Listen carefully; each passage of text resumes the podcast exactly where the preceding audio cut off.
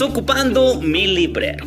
Hola a todos, soy Germán Chávez Villaseñor y he querido crear este espacio de lectura para ti, para que esas líneas que un día se trazaron en el corazón de los escritores el día de hoy puedan venir a resonar en tu vida. Estoy plenamente convencido de que hay libros que te están buscando para darte muchas respuestas. Así es que te invito a que te pongas cómodo y comenzamos. Audio número 66 del libro Tres monjes rebeldes del autor M. Raymond. Continuamos. Esteban se incorporó y encaminándose hacia la puerta dijo, cuando era... no, yo lo leí. El anciano guerrero se sonrió, mas pocos minutos después olvidó su sonrisa ante la sorpresa experimentada al observar a Esteban Harding. Al decir adiós al pequeño grupo, el poco demostrativo abad no pudo contener las lágrimas. Cuando le oyó pedir humildemente al joven Bartolomé que rezara por él, Waldry se dijo, había olvidado que otro corazón también estaba envuelto en este asunto. Creo que Dios continúa modelando corazones a su divina imagen. es decir, lo sigue rompiendo. Capítulo cuarto. El problema se hace más intrincado. El corazón de Stephen Harding se oprimió ese día, como se había oprimido cada vez que debió decir adiós a los pequeños grupos de hombres a quienes enseñara a ser caballeros de Dios. Mas unas pocas semanas después, cuando marcó en el mapa con una X al norte el lugar que ocupaba Claraval, respiró con alivio. Los cuatro rayos de la rueda de Gaudry se habían completado. Sister estaba rodeada de casas hijas. Esteban podía mirar al norte, al sur, al este y al oeste, y cualquiera que fuera el punto donde dirigiera sus miradas tropezaría con algunos de sus hombres. Pero entonces, cuando recién empezaba a sentirse tranquilo, se encontró ante nuevas dificultades. De veras, Dios no nos deja, ¿verdad? no salimos de una cuando estamos en otra. Un, un inesperado y grato visitante llegó un día al monasterio. Pedro, su antiguo compañero de peregrinaje. Aunque no llovía, el monje de Cluny dijo que estaba empapado y que esa era su única excusa para detenerse en Cister. Cuando el abad le tocó las ropas, Pedro sonrió y dijo, Estoy empapado por el sol, reverendo padre, necesito la sombra de Sister por unas cuantas horas. ¿Sí se acuerdan de este? Que lo visitó. Se rasgó casi las vestiduras a ver cómo vivían. Bueno, ya está de regreso. Esteban trató de persuadirlo de que necesitaba unos cuantos días, pero la respuesta de Pedro fue, Vete, Satanás. El monje de Cluny felicitó calurosamente a Esteban por el éxito de Sister. Le dijo que el mundo había dejado de reír y había comenzado a maravillarse. Nunca había sucedido nada semejante en la historia de la, provincia y Borgoña no salía de su asombro. Solamente cinco años atrás había predicho la muerte de los fanáticos de los bosques y era ahora testigo del crecimiento y la difusión del grupo de hombres que había esperado ver tambalearse y sucumbir. Sister continuaba siendo objeto de los comentarios del ducado, mas el tono de las conversaciones había cambiado grandemente. Cuando Esteban les mostró el mapa, Pedro aprobó su estrategia y dijo, Crecerás, sí, crecerás. Los amigos conversaron con agrado hasta que Pedro dijo, Supongo que serás gran abad de todas esas casas. Esteban Harding contuvo el aliento. No había pensado en esa posibilidad, me has dado motivo para cavilar, Pedro, dijo con lentitud. No quiero ser gran abad.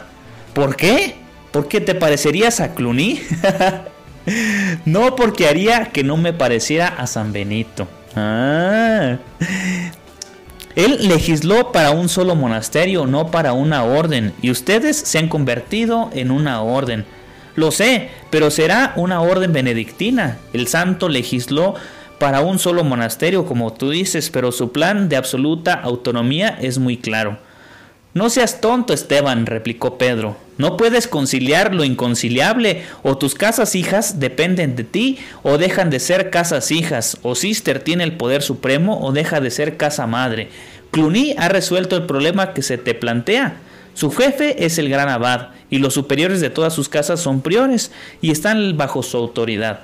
De este modo hemos extendido hasta todas nuestras casas el método patriarcal de San Benito, que San Benito planteó para un solo monasterio.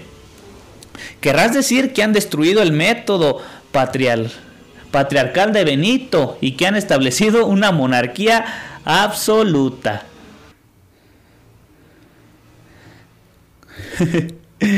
Está poniendo bueno esto, ¿eh? ¿Cuál será ahí lo que tenga que hacer? ¿Ustedes qué hubieran hecho? ¿Se hacen ahí que todos estén al pendiente de las demás casas o que haya autonomía? Bueno, vamos a ver qué hizo, ¿no? Querrás bueno, dice, Pedro trató de protestar, mas el abad continuó. Sabes que tienes que admitirlo, Pedro. Cluny es una monarquía, siempre lo ha sido y siempre lo será.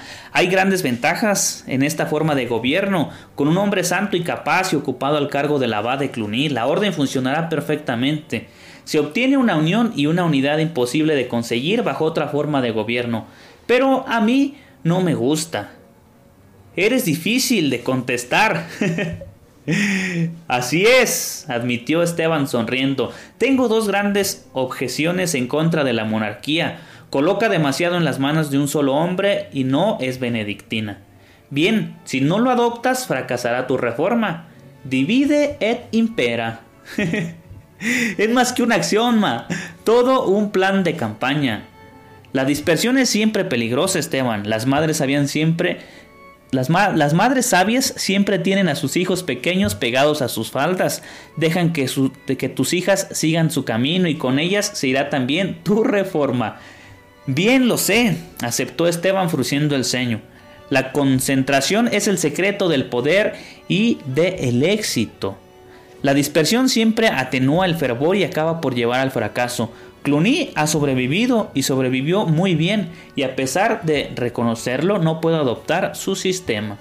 ¿Y cómo vas a hacer entonces para conseguir que a próximas generaciones cistercienses sea benedictinismos blancos? ¿O si tú prefieres Cluny sin hábito negro? has creado aquí algo sui generis, has hecho lo que nadie más que tú creyó posible. Así que lo reconoces, preguntó Esteban con una leve sonrisa. Oh, los que somos honestos debemos reconocerlo, pero no quiere decir eso. Lo que quiero decir es que debes conservar lo que has creado, debes perpetuarlo. Y la única forma de hacerlo es manteniendo a tus hijas pegadas a tus faldas. Todo lo que tiene una tendencia a la decadencia y el hombre no es una excepción a la regla. No me refiero a lo hombre físico, sino al espiritual.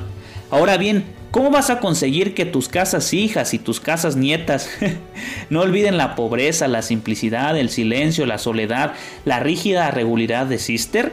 No puedes hacerlo si no te conviertes en un monarca. Sin embargo, Pedro, no me convertiré en un monarca y encontraré un medio para que mis hijas y mis nietas no se descarríen. Pero ¿cómo? Y deteniéndose Pedro se sonrió. Es cierto que has hecho cosas tan extraordinarias que lo mejor que puedo hacer es callarme. claro, porque al fin de cuentas tu vida siempre va a hablar sobre tus obras y al fin de cuentas ni siquiera es tu propia vida, es la vida y la obra de Dios, porque es claro que Dios está actuando y que está haciendo muchísimas cosas y si ya lo hizo una vez, escúchalo bien, si ya Dios actuó una vez, seguramente lo hará otra vez. Entonces, ¿por qué tienes miedo? ¿Por qué dudas? ¿Por qué no puedes esperar? El Señor va a actuarte lo seguro. Continuó, me alegro que hayas hablado, Pedro, me has ayudado a comprender hasta qué punto es complicado mi problema. Un general inteligente estudia las fuerzas de su enemigo, sí, al no callarte has abierto mis ojos, puesto que me has hecho ver algo que aparentemente parece imposible. ¿Mm? Lo imposible es lo que le gusta a Dios. ¿eh? Quiero que todas las casas hijas de Sister sean absolutamente autónomas, ya que así lo rige la regla de San Benito y al mismo tiempo deseo que permanezcan siendo hijas de Sister. ¿Cómo puedo combinar dependencia e independencia? Me alegro mucho de no tener ese problema, dijo Pedro, mas no desesperes, has convertido el negro en blanco más de una vez. Y tocando su hábito, el del abad añadió, has convertido lo antiguo en moderno y lo moderno en antiguo, has hecho de la letra de la ley su espíritu y de su espíritu letra. Estoy comenzando a creer que eres mal. Y yo estoy comenzando a creer que soy un monje aturdido e inseguro. Me has dado motivo para serias meditaciones. ¿Cómo puedo impedir que mis hijas se alejen de mí y al mismo tiempo no, no comportarme como una madre dominante y tiránica? Tú, en cambio, no me ocasionas preocupación alguna, Esteban. Nunca has sido bueno para acertijos y siempre me, he apartado de lo que he considerado imposible de realizar. Lamento dejarte con tal problema, pero sé que no podré ayudarte, por mucho que cavilara sobre el asunto. No soy tan hábil como tú en, en trazar planes, mas te prometo recordarte en algunos de los rosarios que rece todos los días. Durante muchas semanas después de la partida de Pedro, la frente de Esteban continuó surcada de arrugas de preocupación. Volvió a convertirse en el racionalista, en el hombre que mira a través de los hechos para llegar a los principios. Muchas reformas habían florecido para marchitarse luego y se propuso descubrir la causa. Pedro le dio una razón cuando hizo alusión a la tendencia innata que existe en todo hombre hacia la decadencia y la desmoralización. Lo que es verdadero en el hombre individual lo es también en el monasterio individual, se dijo. ¿Cómo mantener en las nuevas casas el mismo nivel del viejo cis? Fíjate, esa es una pregunta que también tendríamos que hacernos nosotros, ¿no?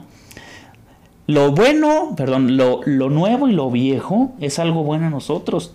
Y como decía ahí, a las cosas que se han hecho viejas en nosotros tendríamos que renovarlas. Las cosas que se han hecho viejas en nosotros tendríamos que renovarlas. Y las que son ahora nuevas, no olvidar de dónde surgieron. Porque ahí está la raíz de todo. Quien olvida sus raíces, olvida todo lo que es. Quien olvida sus raíces, olvida a Dios. Porque ahí es donde empezó todo. En la raíz. Un árbol comienza por las raíces. Una semilla primero crece hacia abajo para poder brotar hacia arriba. Entonces, crezcamos hacia adentro. Y hasta aquí le dejamos. No se vayan. Estamos a unas páginas de terminar. Ayúdenme a seguir compartiendo. Muchas gracias.